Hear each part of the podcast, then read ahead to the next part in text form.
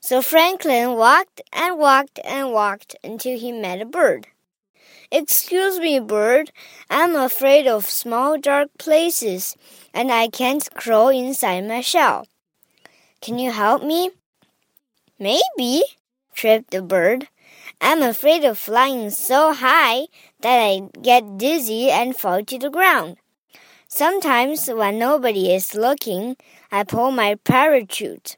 Can my parachute help you? No, said Franklin. I'm not afraid of flying high and getting dizzy. So Franklin walked and walked and walked and walked until he met a polar bear. Excuse me, polar bear.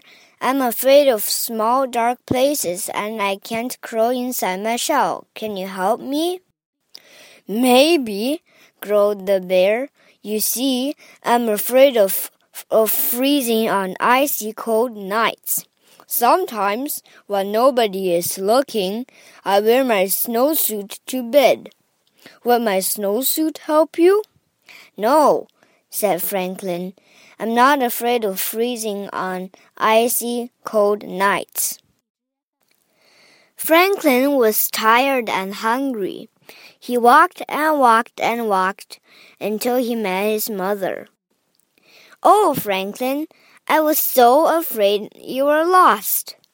You were afraid? I didn't know mothers were ever afraid, said Franklin. Well, did you find some help? she asked. No, I meant a duck who was afraid of deep water. Hum, she said. Then I met a lion who was afraid of great loud noises. Uh, hmm,